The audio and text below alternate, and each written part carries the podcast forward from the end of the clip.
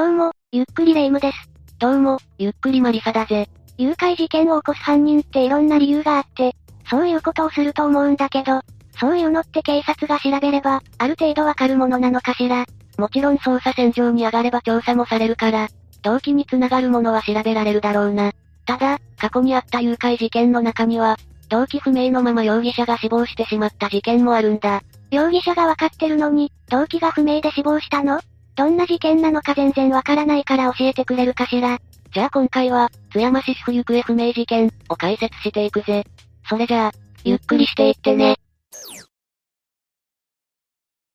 この事件は、2002年6月3日に岡山県津山市弥生町で起こったもので、当時54歳だった主婦の高橋妙子さんが自宅から連れ去られたんだ。自宅にいるところを襲われたの？誘拐事件では珍しいケースな気がするわ。確かに珍しくはあるかもしれないが、決して前例がないというわけでもないぜ。話を戻すが、事件が発生したのは昼頃だと考えられていて、夫であり石野幸男さんが仕事から帰った時には、すでに太子さんの姿はなかったそうだ。でもその段階だと、まだ誘拐されたとはわからないんじゃないの？どこかに用事があって出かけてると思ってもおかしくはないわ。いや、当時の家の中の状況や、その後にかかってきた電話によって、太子さんが何者かに誘拐されたということが発覚したんだ。どんな内容だったの？まず風呂場のシャワーが出しっぱなしになってて、テレビもつけっぱなしになってたらしい。さらに太子さん本人から自宅に電話がかかってきたそうなんだ。太子さん本人から？ああ。太子さんは電話口で、身の危険はないから心配しないでください。車で連れ回されて、どこまで行っているかよくわからないけど、多分岡山ぐらいだと思います。警察に言わないでください。と幸男さんに伝えると、そのまま電話を切ったそうだ。内容からすると、自分の意思でついていった感じではなさそうね。誰かに無理やり連れ出されたみたいだわ。これを受けて、幸男さんは太子さんが誘拐されたということを認識したみたいだ。でもどうして太子さんは、そんなことに巻き込まれてしまったのかしら。何か犯人に繋がるような情報とかはなかったの？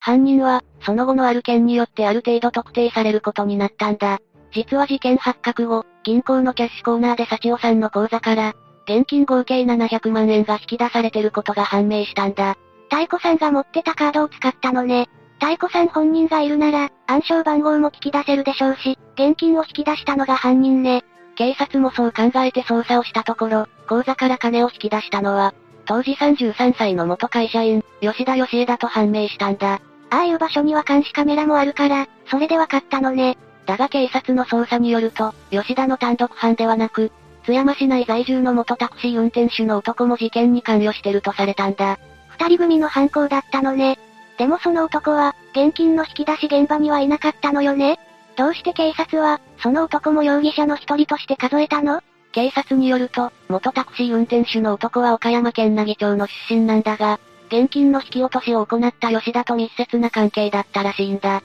もしかしてそれだけの理由で容疑者の一人としてマークされたの？一応もう一つの理由としては、この男が運転する車が太子さんが連れ去られた事件の後、6月4日に岡山県西部の新見市内を走行してたっていう情報があったみたいなんだ。ただこれについては一般人の私たちには調べようがないから、詳細はわからないぜ。でももしそれが事実だとするなら、すぐに居場所が判明したりするんじゃないの？少なくとも顔も名前も割れてるわけだし。そう思うかもしれないが、予想外のことが起きてしまったんだ。予想外のこと？まず警察は、元タクシー運転手の男に対して、6月16日に自宅で事情聴取を行ったんだ。男は事件についての関与を否定して、さらには22日に直接警察署まで来て無実を訴えた。男が実際に事件に関与してたかどうかは別にして、仮に犯人だとしてもおかしくはない行動ではあるわね。そして24日の早朝には、仕事に行く、と家族に言い残して家を出たそうなんだが、その24日早朝に、津山市内の鶴山公園で首吊り自殺をした状態で発見されたんだ。え？二日前まで自分から無実を訴えに警察署まで行ってたのに、自殺をしてしまったの？ああ。それだけじゃなく、自宅からは家族宛ての遺書が複数見つかってて、男が使ってた車の車内からは、太子さんの DNA 型と一致する血液反応も発見された。血痕が発見されてるなら、事件に関与してるのはほぼ間違いなさそうね。当然警察にとって予想外の事態だったらしく、吉田の身柄確保が急がれることになったんだ。男の方は自宅に帰ったりしてたみたいだけど、吉田はどうだったの？どうやら吉田は、公開捜査が始まった翌日の6月9日には、住んでたアパートからいなくなったみたいなんだ。大家のところに訪れて、次の住居を探す、と伝えると、契約書や免許証の写しなどを回収してそのまま失踪したらしい。明らかに怪しい行動をとってるわね。元タクシー運転手の男はともかくとして、吉田の方はカメラにも映ってたから焦ってたのかしら。そうして失踪した吉田だが、6月11日には鳥取県に住む、母親のところに、心配かけてすいません。生きる気力がなくなった。お母さん、ごめんなさい。などと書かれた手紙が届いてるんだ。その手紙って、吉田が自分で出したものなのかしら？自分で出したかどうかは定かじゃないが、少なくとも9日か10日に鳥取県内で投函されてて、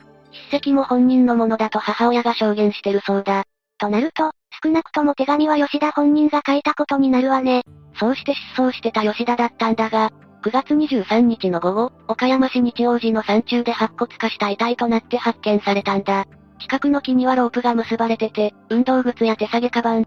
生きることに疲れた、と書かれたメモ書きも発見された。吉田まで自殺してしまったのね。その結果、岡山県警察はこの二人を窃盗で書類送検したものの、被疑者死亡のまま不起訴処分となってしまったんだ。連れ去られた太子さんも未だに見つかってない。容疑者が二人とも死亡したから、当時のことを聞き出せる相手がいなくなってしまったのね。何か怪しい動きとか動機とかはなかったのかしら。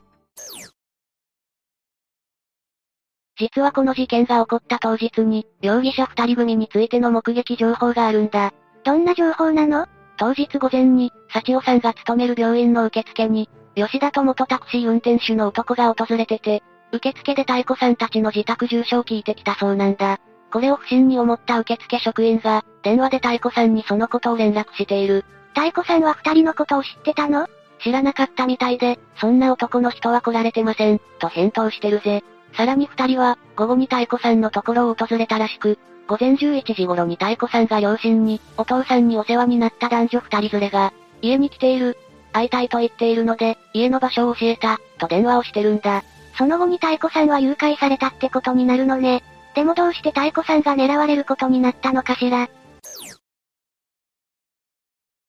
太子さんが狙われた理由についてだが、太子さんの父親も医師をしていて、元タクシー運転手の男はその父親の送り迎えをしてたから、家が裕福なことを知ってたんじゃないかと言われてるんだ。ありえなくはない話だけど、それじゃあ吉田は、どうして事件に絡むことになったのかしら？どうやら吉田の元夫によると、吉田はパチンコによく行ってて、その他協定などで総額2250万円もの借金を作ってたらしいんだ。実際に元夫が代わりに建て替えたこともあったそうだから、それ以外にも借金を作ってた可能性もある。現金が700万円も引き出されてたし、借金に困った末の犯行という説はありそうだけど、元タクシー運転手の男との接点はあるの？男の方もよくパチンコに行ってたらしいから、そこで知り合った可能性があると言われてるな。並んでパチンコを売ってたっていう目撃情報も出ている。報道によっては、男の方にも借金があったとも言われてるが、これは未確定情報だ。あくまでどこで知り合ったかまでは分かってないのね。ただ、吉田と男が密接な関係にあったのは間違いないみたいで、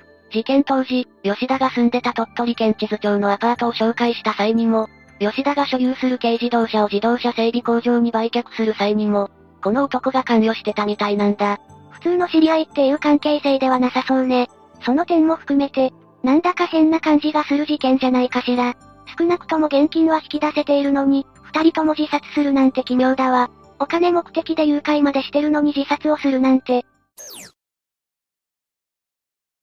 実はネット上などでは、この事件は二人組によって行われたものじゃなくて、誰か黒幕がいるんじゃないかと言われてるんだ。誰かが二人に指示を出して犯行をさせたってこと？ああ。まず理由の一つとして、吉田の元夫からの証言に、誰かに騙されていたんじゃないか、他人に自ら危害を加えるようなことをするとは思えない、というものがあるんだ。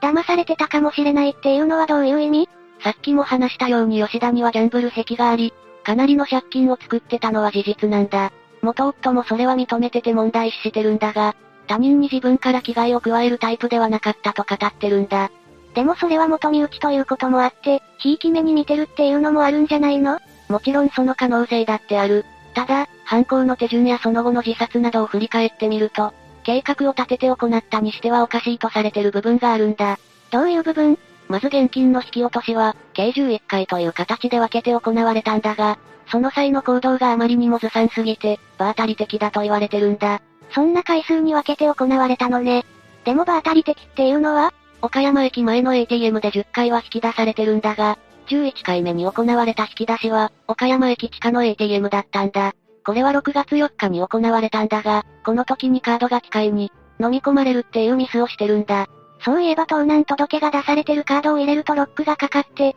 カード自体が機械に回収されてしまうって聞いたことがあるわ。まさにそうなったんだ。それに回収されたカードには、吉田の指紋が付着してたみたいだからな。計画してやったにしては明らかにずさんで、しかも6月3日の午後に、吉田が JR 岡山駅で津山線の列車から一人で下車してる姿も防犯カメラで撮影されてるんだ。確かに事前に計画してたっていう前提で考えると、あまりにも人目につきすぎる行動ね。しかも N システムによって中国自動車道新見インター付近の国道180号を、元タクシー運転手の男の車が鳥取県方向へ北上する様子と、約5時間後に岡山市方向へ南に向かって走る様子が記録されてるんだ。高速道路は目立つ場所だし、仮にカメラがあるって知らなくても、計画してたなら避けそうな場所ではあるわね。でもそれだけなら、ただ単にずさんな犯行ってだけだと思うわ。実際、黒幕がいた証拠なんてどこにもない。ただ、吉田が母親に送った手紙や自殺現場から発見されたメモ書きなどを見ると、誰かに書かされたようにも見えるっていう意見もあるんだ。元タクシー運転手の男の方も事情聴取に答えたり、無実を訴えに警察署に行ってたみたいだし、不審な自殺だとは思うわ。とはいえ、それらはあくまで一つの説に過ぎないから、結局この事件は被害者である太子さんが発見されてない上に、容疑者死亡という形になってしまった。一応情報提供を求めて捜査は続いてるみたいだけどな。車から太子さんの DNA と一致する血液反応が発見されてるし、カードには吉田の指紋がついてるしで、証拠はたくさんあるのに解決に至ってないのがモヤモヤするわ。以上が、津山市主行方不明事件、だ。犯行そのものはずさんなのに太子さんが見つかってなかったり、容疑者が二人とも自殺してたりと、もやもやが残る事件だったわ。黒幕説についても、証拠となるようなものが発見されてないからな。実際どうして二人が太子さんを狙ったのかも不明なままだ。動機を調べるのは不可能になったにしても、せめて太子さんは発見されてほしいわ。というわけで、今回は、津山市主行方不明事件について紹介したぜ。それでは、次回もゆっくりしていってね。